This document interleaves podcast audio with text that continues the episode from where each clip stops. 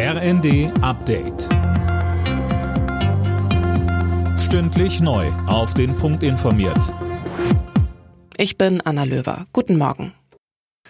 Bei der Weltklimakonferenz in Dubai hält Bundeskanzler Scholz heute eine Rede. Seit gestern ist er vor Ort und hat gleich zu Beginn den Startschuss für den Klimaclub gegeben, einen Zusammenschluss von über 30 Staaten, die beim Klimaschutz vorangehen wollen. Scholz sagt. Es sind viele Länder auch aus dem globalen Süden dabei. Für mich ein Zeichen, dass es ein großes, breites Interesse gibt, auf diese Art und Weise etwas für Klimaschutz zu tun und dafür zu sorgen, dass wir mit guten wirtschaftlichen Perspektiven, aber ohne das Klima zu schädigen, auf diesem Planeten gemeinsam leben können.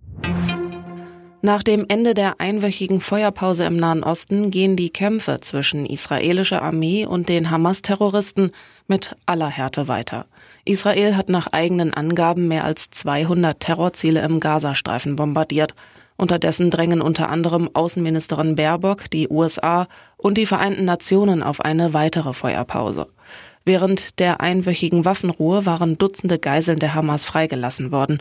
Im Gegenzug ließ Israel palästinensische Gefangene frei.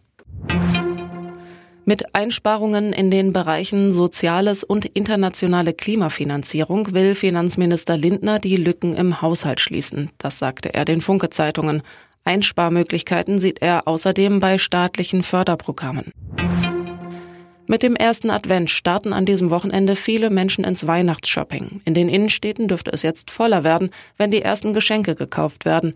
Wegen der anhaltenden Krisen blickt der Handelsverband allerdings eher skeptisch aufs Weihnachtsgeschäft in diesem Jahr.